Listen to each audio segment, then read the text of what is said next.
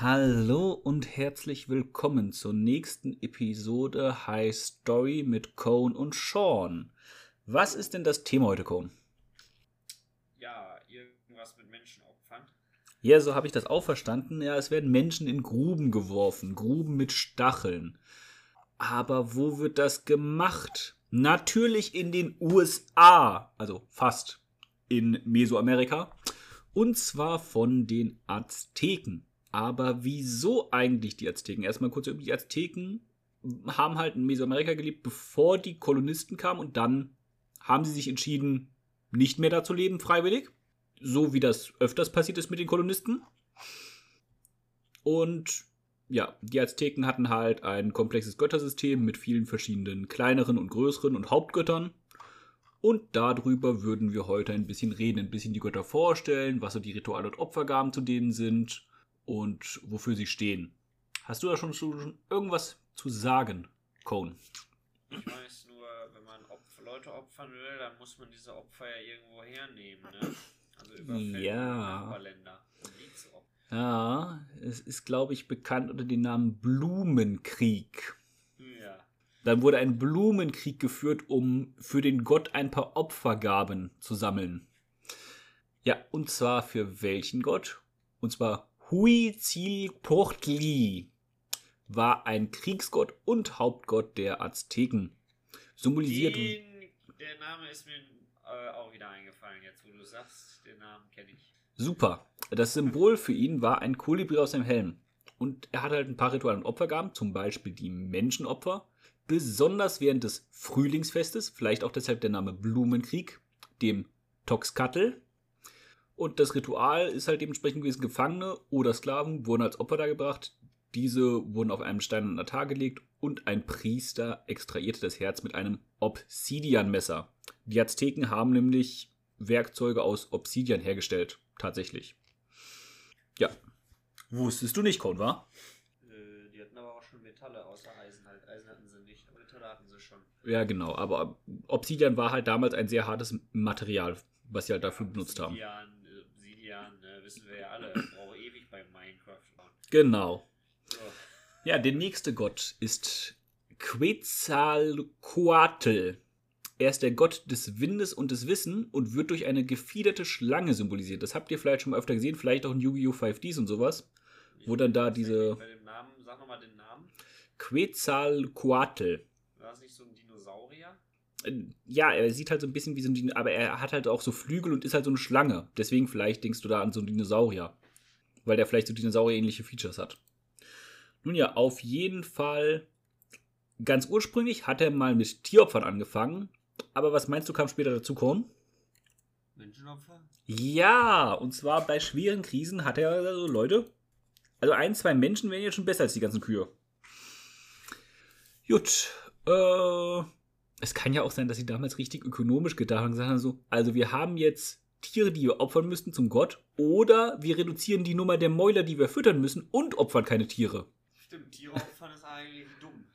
Dann hat man nichts mehr zu essen. Richtig, das könnte vielleicht auch so gewesen sein. Hm, Die Tieropfer waren weniger blutig als die Menschenopfer, denn die waren wirklich sehr ähnlich wie das zum Huitzilopochtli. Aber das Verbrennen von Federn und anderen symbolischen Opfergaben hat bei den Tieropfern dann meistens dazugehört. Die Sachen, die man halt nicht essen konnte. Und mit denen man halt nicht viel anfangen konnte. Praktisch, die Sachen einfach zu opfern, die man nicht essen kann. Ja, ne? Besänftigt so eine Gottheit bestimmt hervorragend. Ja, gut, ne? Dann haben wir zum Beispiel als dritten Gott den Tlaloc. Er war ein Gott des Regens und der Fruchtbarkeit. Sein Symbol war der Blumenkranz und Pfeile. Das hast du vielleicht sogar schon mal gesehen. Das ist, glaube ich, eins der Symbole, die äh, eins der Völker da haben als Wappen. In EU4. Okay, ja. Naja, auf jeden Fall, er hatte, rate mal, was für ein Ritual und Opfergaben? Blumen? Ja, fast. Menschenopfer, ganz besonders Kinder, um Regen und Fruchtbarkeit zu sichern. Denn Kinder sind ja ein Zeichen für erfolgreiche Fruchtbarkeit. Diese Opferung wurde in speziellen Tempeln durchgeführt und Kinder wurden als besonders rein angesehen und deswegen als wertvolle Opfergaben. Ihr Tod wurde als notwendig angesehen, um den Wohlstand der Gemeinschaft sicherzustellen. Das heißt, die haben halt ein richtig geiles Leben gehabt, bis sie kein Leben mehr hatten. Jo. Waren Ja. Die wenigstens so wie geopfert, die sowieso nicht so gut aussahen. Ja, nein, äh, ich denke nicht. Wenn ich das richtig verstanden habe, dann war das halt so, dass die halt wirklich ein richtig geiles Leben gehabt haben, bis zu dem Moment, wo sie das Leben nicht mehr hatten. Ja. Dann haben wir noch Tezcatlipoca. Tezcatlipoca. Also die leichtesten auszusprechenden Namen hier, muss ich sagen. Äh, als ein Gott, das ist keiner der Hauptgötter mehr, wenn ich das richtig äh, recherchiert habe. Er war das, der Gott des Schicksals und der Nacht und sein Symbol war ein Raubvogel oder schwarzer Jaguar. Ja, Jaguar, die jagen halt. Sind dafür ganz gut. Oder Raubvögel halt. Rate mal, was seine Opfergabe war. Schon wieder Menschenopfer? Ja! Zur Boah. Stärkung seiner Macht. Also, ich glaube, vielleicht war das Göttersystem auch sehr ökonomisch mit so, wir haben jetzt gerade eine Hungerskrise. Was machen wir? Sehr, sehr ökologisch. Ökonomisch. Die haben, schon, die haben schon damals an die Zeit gedacht, wo Menschen die Umwelt verpesten. Mhm, ja. Die Opferung an Tezcatlipoca waren oft mit rituellen Kämpfen verbunden, bei denen Krieger gefangen genommen und auf speziellen Altären geopfert wurden. Also halt so ein bisschen wie ein Hahnenkampf, bloß halt mit Menschen. So halt wie die Legionäre im antiken Rom, Brot und Spiele. Ja, gut, ne? Hat ja was ähnliches. Das Volk war ja in Rom sozusagen damals auch der Gott, den es zu besänftigen galt. Und ja, so einen gewissen Vorteil, wenn immer nur einer von zweien den Willen dazu. Ja. Der nächste Gott, den es gab, den sie hatten, war zum Beispiel Chalikliuke. Chaliutlique. Das war die Göttin des Wassers, insbesondere von Seen und strömendem Wasser. Ihre Symbole waren ein Jaderock und blaue Blumen. Wie genau man einen Rock aus Jade herstellt, vielleicht ist nur die Farbe gemeint, naja. Auf jeden Fall ihre Opfergaben. Cone, was waren die? Müsste jetzt blind raten, aber ich würde mal sagen, Menschen. Ja, wie bist du nur darauf gekommen? Es weiß er übrigens alles nicht. Das sind Informationen, die er alle nicht hat. Und damit wurden die Wasserquellen und die Fruchtbarkeit besänftigt, über die die Göttin wachte. Das Ritual war das Opfern durch Ertrinken und spezifisch hauptsächlich Kriegsgefangene auf äh, speziellen Altären. Ja. Und dann haben die noch eine ganze Menge mehr Götter. Zum Beispiel Xochi Xwetlal oder Tonatiu oder Xipe Totek. Und weitere, die halt so Aspekte wie Schönheit, Natur, Sonne und nochmal Fruchtbarkeit repräsentieren. Auch Wasser, das Meer. Ja. Es sind halt so die Hauptgötter der Azteken, die sie so am meisten äh, in Opfergaben und Ritualen halt bedacht haben. Und die mit Verehrung verbunden waren, weil die halt vermutlich auch die meisten Einfluss hatten. Wie zum Beispiel die Jagd war halt wichtig für die. Genauso wie halt äh, die Fruchtbarkeit und der Kampf. Ne? Aber es gibt noch etwas mehr zu denen zu sagen. Und zwar haben die natürlich auch ein bisschen Mythologie. Zum Beispiel, wenn man Beziehungen unter Göttern sich anguckt, gibt es zum Beispiel Huitli Plochtli und Tezcatlipoca. Diese hatten eine komplexe Beziehung.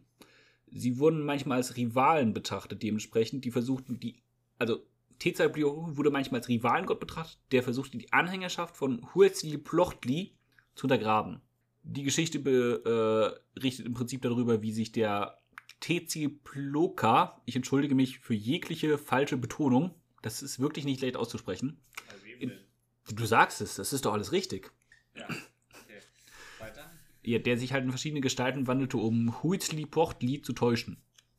Wieder äh, Tezcatlipoca, aber diesmal mit Quetzalcoatl, waren in einem dauerhaften Konflikt gekümmert. Es wird gesagt, dass äh, Tezcatlipoca Quetzalcoatl dazu brachte, gegen seine eigenen äh, halt Gesetze zu handeln, was zu einem tragischen Verlust führte.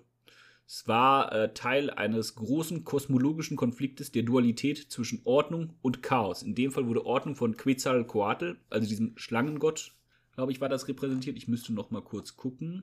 Ja, das war der mit der gefiederten Schlange. Und Quetzalcoatl war halt der äh, Raubvogel bzw. schwarze Jaguar. Lass mich raten. Irgendwelche Priester haben etwas geraucht und dabei in den Himmel.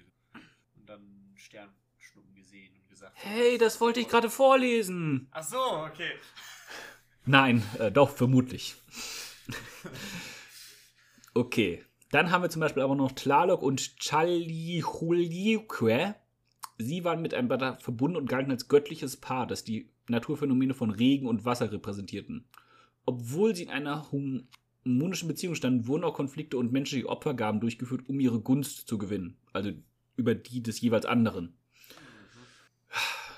Aber es gibt zum Beispiel auch Xochiquetzal und Tezcatlipoca. Es wird berichtet, dass Tezcatlipoca Xochiquetzal begehrt hat.